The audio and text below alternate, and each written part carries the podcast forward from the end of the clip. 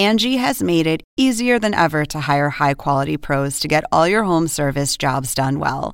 Just bring them your project online or with the Angie app, answer a few questions, and Angie will connect you with local pros who match your specific needs. Or book a service instantly at an upfront price. So join the millions of homeowners who use Angie to care for their homes and get your next home service job done well. Download the free Angie mobile app today or visit Angie.com. That's A N G I.com.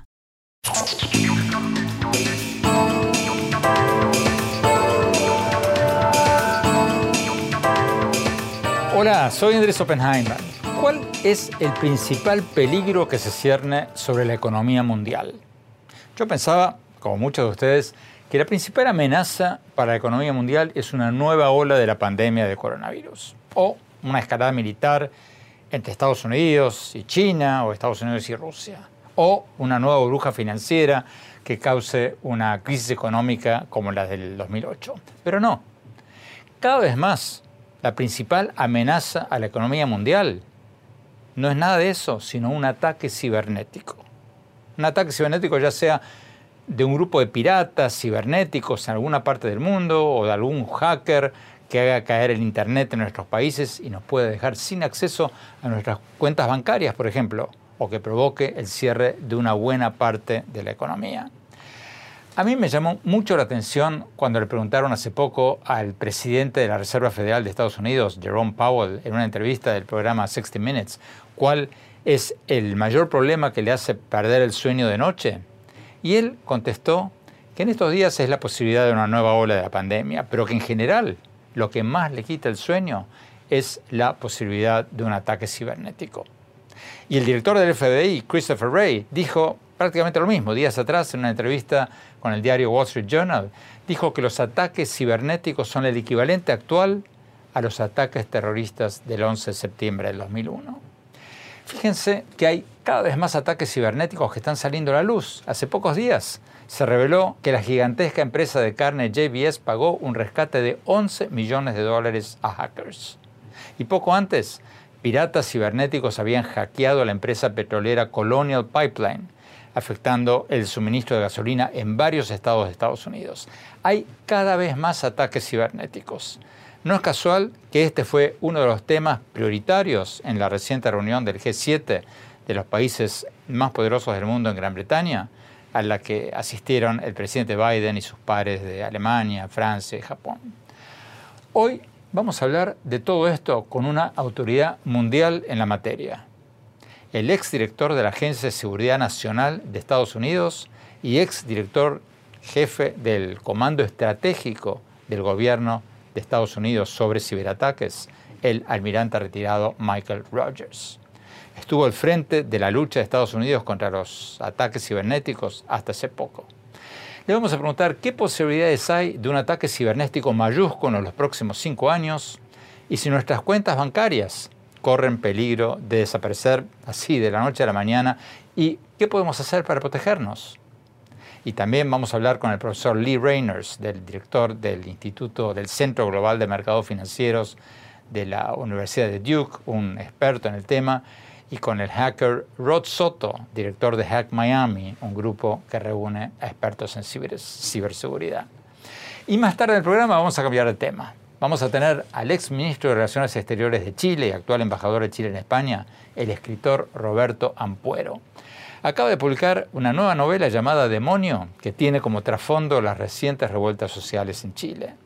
Le vamos a preguntar cómo explica que haya tanta gente descontenta en uno de los países que más redujo la pobreza en las últimas décadas en América Latina, sino el que más redujo la pobreza. ¿Y cómo ve el futuro de Chile, Perú y toda América Latina? Bueno, Empecemos con la amenaza cibernética. Vamos directamente a la entrevista con el exdirector de la Agencia de Seguridad Nacional de Estados Unidos, el almirante retirado Michael Rogers. Lo encontramos estando de viaje en Israel. Veamos lo que nos dijo.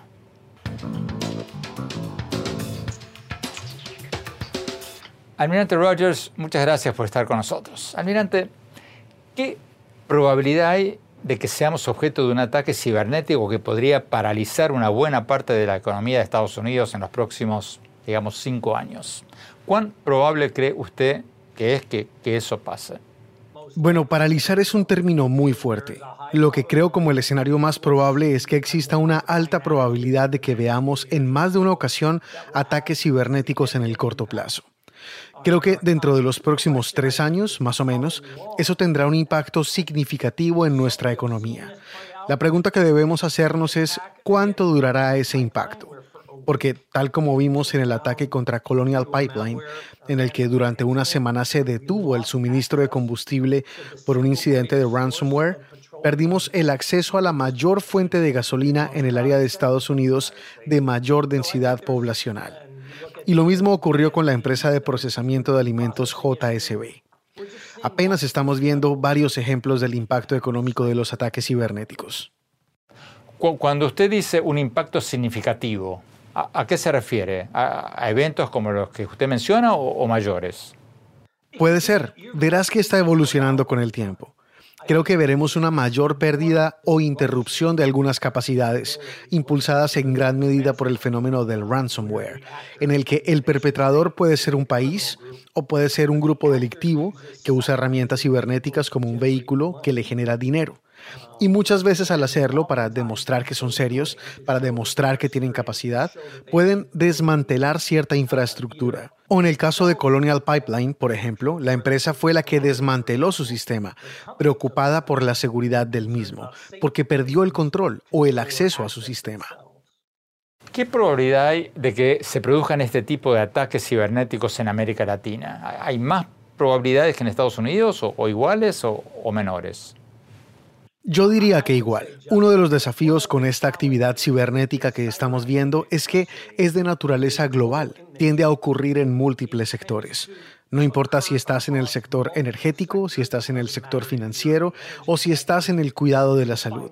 Hemos visto este tipo de actividades dirigida tanto contra empresas privadas como contra segmentos gubernamentales, ya sean grandes sistemas nacionales o federales en Estados Unidos, estatales o locales. Y también lo hemos visto dirigido contra la infraestructura que está controlada por los municipios. Por ejemplo, lo vimos en el tratamiento de agua en Florida. Entonces, me gustaría poder decir que solo tienes que preocuparte si estás en una geografía determinada, si estás en un tamaño determinado o si estás en un mercado determinado. Pero lo que estamos viendo sugiere que nada de eso se aplica. Cualquiera, en cualquier lugar, es un objetivo potencial. Pero, almirante, para tener un poco una mejor idea de lo que usted está hablando, ¿de qué tamaño es la amenaza de la que estamos hablando? ¿De cuántos ciberataques se entera el público y de cuántos no? Por lo que usted vio cuando estaba a cargo de esto en el gobierno de Estados Unidos, ¿qué porcentaje de ciberataques diría usted que salen a la luz? Creo que la realidad es que la mayoría de los eventos cibernéticos no se hacen públicos. Estos eventos, en muchos sentidos, son como un iceberg. Lo que vemos en la superficie es mucho más pequeño que la parte escondida, que la parte de un iceberg que está debajo del agua y no podemos ver.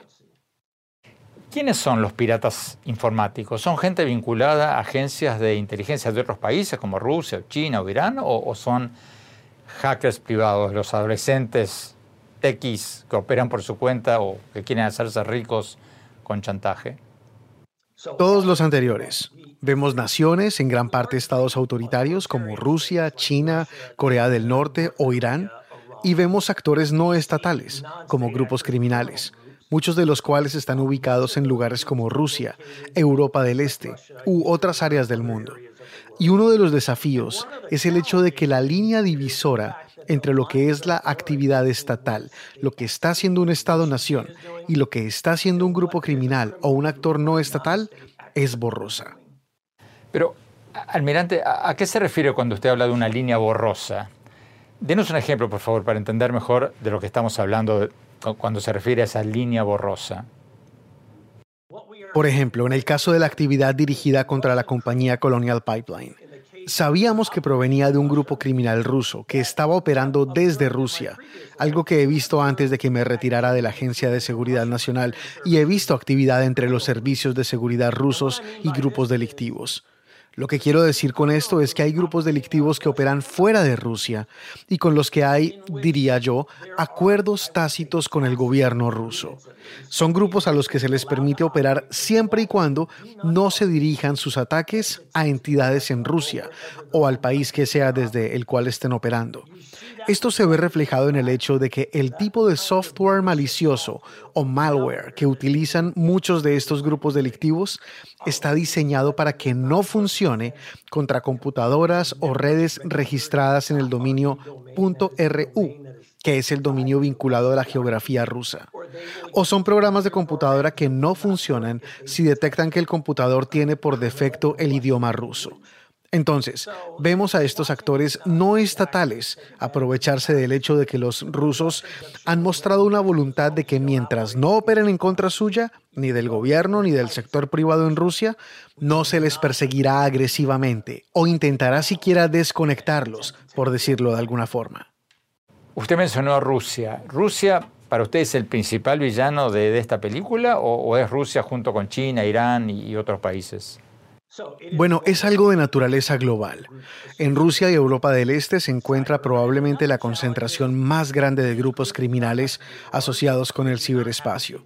Y otro desafío es que estos grupos no tienen que ser grandes. No es necesario que estén bien financiados y no es necesario que tengan una experiencia amplia o significativa. Cada vez más encontramos grupos que pueden generar ingresos a partir de este comportamiento delictivo y son realmente nuevos en esto y no tienen un nivel particularmente alto de capacidad cibernética. Antes de ir a un corte, almirante, ¿quién está ganando esta guerra? ¿Los ciberpiratas o, o los que nos defienden de los piratas cibernéticos? Bueno, tengo que reconocer que en este momento, y solo en mi opinión, probablemente sean los atacantes los que la están ganando. Y como experto que ha incursionado en redes cibernéticas, tanto como las ha defendido, diría que quien la ataca tiene una tarea mucho más fácil. Eso se ha facilitado aún más, por ejemplo, por la dispersión que todos hemos visto como resultado del COVID. Trabajamos desde nuestras casas. Sin un perímetro de seguridad cibernética bien definido, nos encontramos dispersos, operando de forma remota, en casa en sistemas para los cuales la ciberseguridad no es necesariamente un elemento de diseño central. El trabajo de los atacantes es cada vez más fácil. Tenemos que ir a un corte. Cuando volvamos, vamos a ver lo que nos dijo el ex jefe de la Agencia de Seguridad Nacional de Estados Unidos, cuando le preguntamos qué podemos hacer nosotros, como individuos, para protegernos de los ataques cibernéticos. No se vayan, ya volvemos.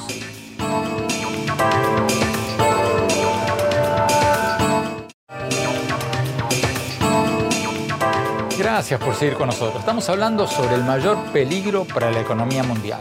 Como les decía al principio del programa, yo creía, como muchos de ustedes, que la principal amenaza para la economía mundial es una nueva ola de la pandemia o una escalada militar entre Estados Unidos y China o una nueva burbuja financiera como la que causó la crisis económica del 2008. Pero no, cada vez más la principal amenaza a la economía mundial es un ataque cibernético.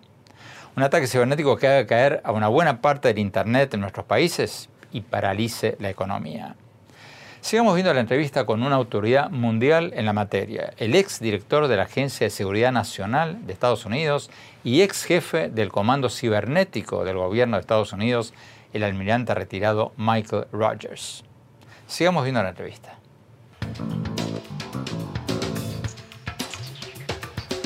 Almirante Rogers, una pregunta que nos hacemos muchos de nosotros a nivel individual. ¿Estamos en peligro de un ataque cibernético que nos borre, por ejemplo, nuestras cuentas bancarias? Como estamos haciendo nuestras operaciones cada vez más por Internet, ¿podríamos perder nuestros ahorros así de la noche a la mañana por uno de estos ataques? Existen protecciones para asegurar que eso no suceda. Y hasta la fecha, incluso cuando los grupos criminales y los estados han podido penetrar la infraestructura financiera, hemos tenido suficientes protecciones, hemos tenido acceso a otras copias de datos, por así decirlo, que al final nos han permitido lidiar con esto de una manera que se ha minimizado el riesgo, incluso se ha casi detenido y sí ha minimizado el impacto en las personas. Una de las razones por las que creo que necesitamos cambiar la dinámica es que tienes que preguntarte cuánto tiempo más podemos contar con que esta amenaza permanezca en un nivel en el que, como individuos, no nos impacte. Y es algo que no va a durar para siempre. ¿Pueden los países combatir este tipo de ataques cibernéticos por sí mismos o, habría que hacer algo más? Creo que la clave es, número uno, reconocer que no hay una sola entidad, sin importar que se trate del gobierno o una compañía, no hay una sola entidad que tenga todas las respuestas. Tenemos que trabajar juntos. Número dos, los ataques cibernéticos no reconocen fronteras, geografía o separaciones gubernamentales, por lo que tenemos que tener un enfoque multinacional, mucho más integrado, en el que naciones se unan para abordar este problema. No creo que las naciones puedan hacer esto por sí mismas. Finalmente, almirante, ¿qué debemos hacer como personas para protegernos de, estos ataques informáticos? Primero, lo más básico es asegurarse de tener elementos de seguridad cibernética en sus dispositivos, ya sea en su computadora portátil o en su teléfono celular. Asegúrese, y soy un firme creyente de esto, de tener más de un sistema de seguridad porque la redundancia en términos de protección antivirus siempre es un elemento importante. En segundo lugar, asegúrese de actualizar su software, de tener la versión más reciente, que tiende a ser la más segura, para usted y la red cercana a su dispositivo. Y creo que también es algo que debemos hablar entre nosotros. En mi propia familia, por ejemplo, yo me senté con mis hijos y les expliqué lo que es la ciberseguridad y cómo podemos mejorar nuestras prácticas.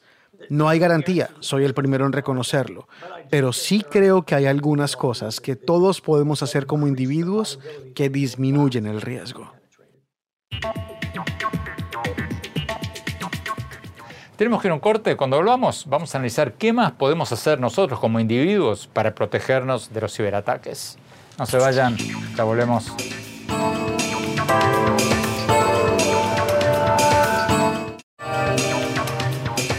Gracias por seguir con nosotros. Estamos hablando sobre lo que muchos consideran la mayor amenaza a la economía mundial. Los ciberataques, los ataques informáticos que son cada vez más frecuentes y que podrían paralizar la economía o buena parte de la economía de nuestros países. Vayamos al profesor Lee Rainers, director del Centro Global de Mercados Financieros de la Universidad de Duke. Veamos lo que nos dijo.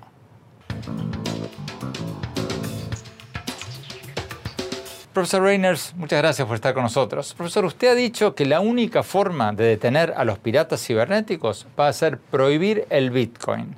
Prohibir el Bitcoin y otras criptomonedas porque esa es la forma que usan los piratas cibernéticos para cobrar rescates. ¿Pero es factible, es realísticamente posible prohibir las criptomonedas? ¿Se puede hacer eso? Sí, por supuesto que se puede hacer. Quiero decir, creo que cuando se trata de nuestra seguridad económica nacional, nada debería estar fuera de la mesa. Ya sabes, este es un problema serio que los legisladores deben abordar finalmente. Y hay desafíos. No es como si pudiera suceder de la noche a la mañana. Ciertamente no estoy recomendando que las personas que tienen criptomonedas en una billetera digital en sus teléfonos sean encarceladas. Pero mira lo que China ha estado haciendo, tomando medidas enérgicas contra las criptomonedas y los intercambios. También podemos hacerlo, pero tiene que ser un esfuerzo global, porque la criptomoneda es un activo digital y todo lo que hagamos en los Estados Unidos solo será efectivo si otros países hacen lo mismo, porque el problema es que estos pagos de ransomware se cobran en intercambios en el extranjero principalmente en Rusia. Por lo tanto, creo que debe elevarse el nivel al G20.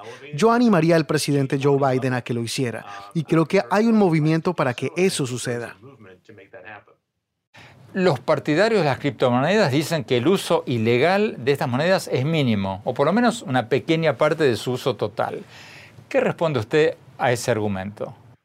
Bueno, yo no estaría de acuerdo. Quiero decir, según los datos que he visto, parece que su uso principal es la actividad ilícita. Y piensa en quién está usando realmente criptomonedas como Bitcoin.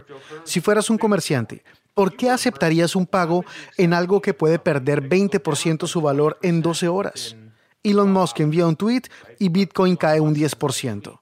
Por lo tanto, no se utiliza realmente como medio de intercambio. Lo único para lo que se utiliza la criptomoneda de manera legal es para pura especulación.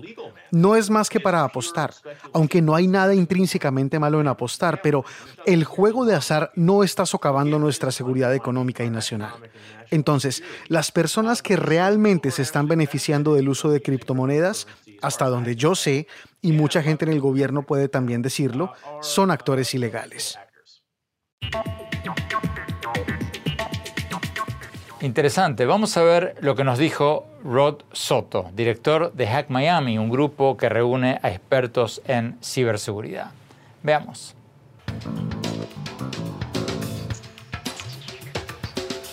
Rod Soto, ¿qué respondes al argumento que hacía recién el profesor Reyners de que la única forma de combatir los ataques cibernéticos va a ser prohibiendo el Bitcoin y las demás criptomonedas? ¿Qué respondes a eso? Mi respuesta es que estoy en desacuerdo eh, por una razón bastante sencilla. Usted técnicamente no puede eh, tumbar o, o derribar los blockchains donde están estas criptomonedas. La estructura, ¿verdad? la arquitectura de estas criptomonedas lo hace sumamente difícil que pueda un país, que pueda una agencia de gobierno intentar técnicamente bloquearlos o derribarlos. Eso no va a ocurrir. Y en el supuesto negado que ocurriera, pues siempre ha habido alternativas. Eh, ha habido muchas cosas que no eran criptomonedas, pero eran mecanismos que se usaban para enviar dinero para transacciones ilícitas y eso ha ocurrido mucho antes que esto. Entonces, ¿cómo se van a detener los ciberataques?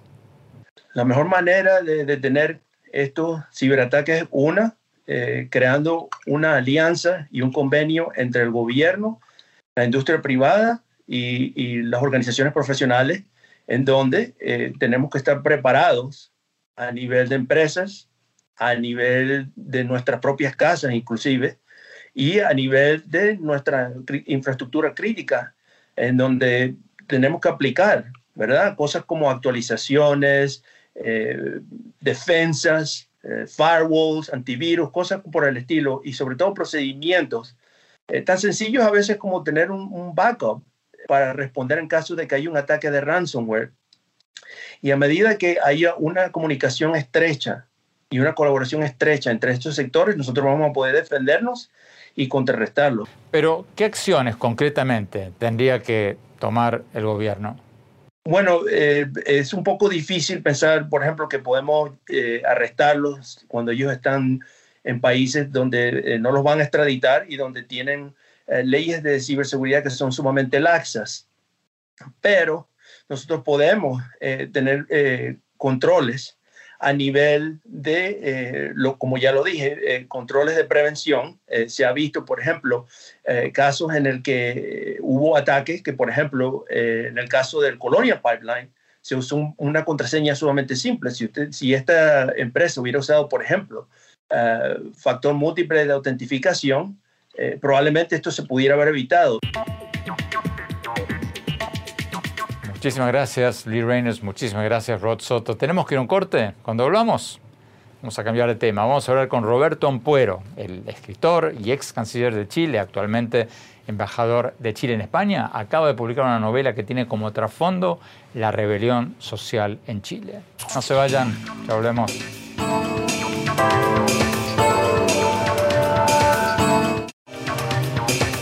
Gracias por seguir con nosotros. El escritor y ex ministro de Relaciones Exteriores de Chile, Roberto Empuero, actual embajador de Chile en España, acaba de publicar una nueva novela titulada Demonio. La novela tiene como trasfondo las recientes revueltas sociales en Chile, que llevaron a un plebiscito para reformar la Constitución de Chile y también llevaron a las recientes elecciones para una asamblea constituyente en la que ganaron los candidatos de izquierda y los independientes. Vamos a Madrid con el embajador Ampuero. Roberto, gracias por estar con nosotros. Roberto, tu nueva novela, Demonio, tiene como trasfondo las recientes revueltas sociales en Chile. Antes de preguntarte por la trama, déjame preguntarte, ¿cómo te explicas, cómo explicas tú que el país de América Latina que más redujo la pobreza en las últimas décadas tenga tanto descontento social? ¿Es mentira que Chile sea el país que más redujo la pobreza? ¿O ¿Cómo se explica este descontento en tu país? Pienso que esto se explica de una forma que puede resultar aparentemente contradictoria, pero justamente en el hecho de ser contradictorio es que está la, verdad. Lo que ha ocurrido en Chile es fruto fundamentalmente de 30 años de desarrollo eh, en términos económicos, en términos también de lucha contra la pobreza y éxitos en la lucha contra la pobreza, integración al mundo eh, y modernización del país. Eh, y también la creación de una clase media poderosa, muy empoderada, y que está, desde luego, eh, exigiendo algunos elementos que son centrales. Quiere mayor movilidad social, quiere un resultado más rápido, quiere ver los logros de este modelo en forma más eh, directa, han aumentado las expectativas. En la medida en que fueron satisfechas muchas de las necesidades urgentes que son en, la mayoría de los países latinoamericanos, en muchos países latinoamericanos, algo que está pesando el día a día. Aquí se pasó a una etapa superior donde las demandas son más sofisticadas, eh, están mejor planteadas y la ciudadanía también encuentra que debe tener respuesta por parte de la clase política en su conjunto y del Estado chileno. Un Estado más rico, un país más rico, eh, plantean estos sectores, debe también demostrarlo en el terreno, en el día a día. Tú vaticinaste correctamente en el 2015 en un evento ante el empresariado chileno que se venía una ola de descontento social. Ahora, ¿qué vaticinas ahora? ¿Va a haber un giro radical hacia la izquierda en Chile como lo vaticinan muchos? Mira, pienso que Chile en estos momentos lo que ha logrado ante un fenómeno muy sorprendente, muy sorpresivo, inesperado para todos, y que además nadie ha conducido ni ha dirigido, porque no hay líderes específicos que hayan eh, iniciado este movimiento en octubre del 2019. Creo que ahora se encamina hacia un encauzamiento de este proceso a través de algo que los chilenos eh, siempre prefieren, que son las elecciones, las consultas. Este hecho de ser capaz de encauzar esto a través de procedimientos democráticos propios de una sociedad abierta, creo que nos da una luz de esperanza de que podamos, sobre la base de acuerdos, conversaciones, debates, discusiones amplias, eh, llegar a buscar una solución eh, que sea satisfactoria para el país. Lo que sí me interesa subrayar es que Chile, a lo largo de distintos periodos de su vida, ha demostrado ser capaz de solucionar problemas delicadísimos. Después de cada terremoto, desde luego, después de cada tsunami, desde luego. Y también su transición. Su transición fue ordenada, modélica, pero lo cierto es es que lo que hubo, y lo vemos en la última, la última elección que, que, se realizó con respecto a, las, a la Asamblea Constituyente, a la Convención Constituyente, los partidos o los sectores más castigados dentro de esto fueron los partidos y los sectores vinculados con la transición de la dictadura de la democracia. Eso da mucho para pensar y es un elemento muy importante a tener en cuenta. Bueno, pero vuelvo a mi pregunta. Este año hay elecciones en Chile y el candidato del Partido Comunista, Daniel Jaue, va primero o segundo en las encuestas. ¿Es probable que la izquierda radical gane la presidencia en Chile o no? Eh, en este momento el escenario está muy abierto, viene abierto desde hace varios meses y entre ellos ha estado como favorito en forma regular, diría yo, el candidato Joaquín Lavín, que es un candidato de derecha, y también Daniel Jaue, que es un candidato del Partido Comunista. Eh, ahora ha emergido con fuerza una candidata presidencial. Vamos a ver, se va a definir esto claramente más adelante, pero con mucha popularidad, que es eh, la presidenta del Senado. Eh, y ella tiene también un arrastre muy cercano, un apoyo muy cercano al que muestran los otros dos candidatos, la señora Proboste. Tenemos que ir a un corte. Cuando volvamos, seguimos con Roberto Ampuero. No se vayan, ya volvemos. Gracias por seguir con nosotros. Estamos hablando con el escritor Roberto Ampuero, ex ministro de Relaciones Exteriores de Chile y actual embajador de Chile en España. Roberto, hablemos un poco de tu nueva novela, Demonio. Escribiste este libro durante la pandemia siendo embajador de Chile en España. ¿Cómo fue eso? En realidad, durante la pandemia y durante el confinamiento fue que lo escribí, muy vinculado con Chile, muy contactado con el país, con periodistas, amigos, con amigos en general, leyendo los medios. Eh, Y lo que ocurre en Demonio, en esta novela, es eh, que Cayetano Brulé, el detective cubano afincado en Valparaíso, investiga un caso muy extraño. Es un caso de un artista, un pintor asesinado en la ciudad de Valparaíso, que además de ser asesinado, lo llamativo o lo que sorprende a la policía es que es un hombre que supuestamente, o digamos realmente, vivía en forma clandestina en su propio país. Allí arranca la investigación. Ahora, ¿en qué momento histórico ocurre esta investigación? Ocurre en octubre, noviembre, diciembre del año 2019, en el momento del gran estallido eh, social y de violencia que vivió Chile. Ese caso, el, asesinato de este artista, ¿fue un caso totalmente inventado o, te nutriste de, un hecho real? No, este es un caso que tiene que ver con, eh, con algo ficticio. Lo, lo, importante en esta novela, en la novela Demonio, es que estos hechos que tienen que ver con la ficción propia de la novela se van involucrando con la realidad misma que estábamos, estábamos viviendo en ese momento. Y yo quiero hacer una separación muy clara. Una cosa son las manifestaciones sociales masivas, callejeras, propias de toda democracia, y además que son plenamente legítimas, desde luego, una democracia, cosa que ocurrió en Chile. Y por otro lado, la violencia inusitada que también tuvo lugar en Chile eh, y que causó mucha destrucción, mucha destrucción también de infraestructura, destrucción de supermercados, de casas patrimoniales, de iglesias, en, fin, eh, también, de, también de otras eh, instalaciones que tienen que ver con la identidad nacional, con monumentos nacionales. Bueno, todos estos elementos están en una novela como esta, que, que ocurre en un periodo crucial de la historia reciente de Chile, porque no podían ser ignoradas. Dentro de este marco muy efervescente, de, mucha de, de, mucho movimiento que, que fluye, y eh, generando también sorpresa e incertidumbre, es que Cayetano Brulé investiga el asesinato de este pintor. ¿Por qué la novela se llama Demonio? Se llama Demonio porque en esos días en que en Chile ardían muchos edificios, iglesias, supermercados, estaciones de metro, y también hubo en días en que hubo muchos ataques de una violencia desconocida en Chile, la, la visión de mucha gente es que esto, lo que estaba ocurriendo era algo demoníaco, que no correspondía a la forma en que los chilenos normalmente protestan y se manifiestan cuando están descontentos. Tenemos debemos recordar que Chile eh, tiene una larga tradición de manifestaciones callejeras. Todos recordarán los pingüinos, después los estudiantes universitarios, después los ambientalistas, personas y gente y masas que salen a la calle a manifestar sus preferencias o su, o su descontento. Pero algo así no lo habíamos eh, visto nunca en la historia de Chile, con ese nivel de coordinación, con ese nivel de destrucción y con ese nivel de, yo subrayaría mucho, de coordinación sorpresiva eh, y que afecta eh, y afectó profundamente al alma nacional. Yo creo que ese es un tema que los chilenos vamos a tener que conversar, discutir, debatir con mucha tranquilidad por qué esta violencia contra nosotros mismos y contra nuestra identidad y contra nuestros eh, establecimientos y nuestra infraestructura. Muchas gracias Roberto, muchas gracias embajador Roberto Ampuero. ¿Tenemos que ir a un corte? Cuando hablamos, mi opinión sobre algunos de los temas que tocamos hoy. No se vayan, ya volvemos.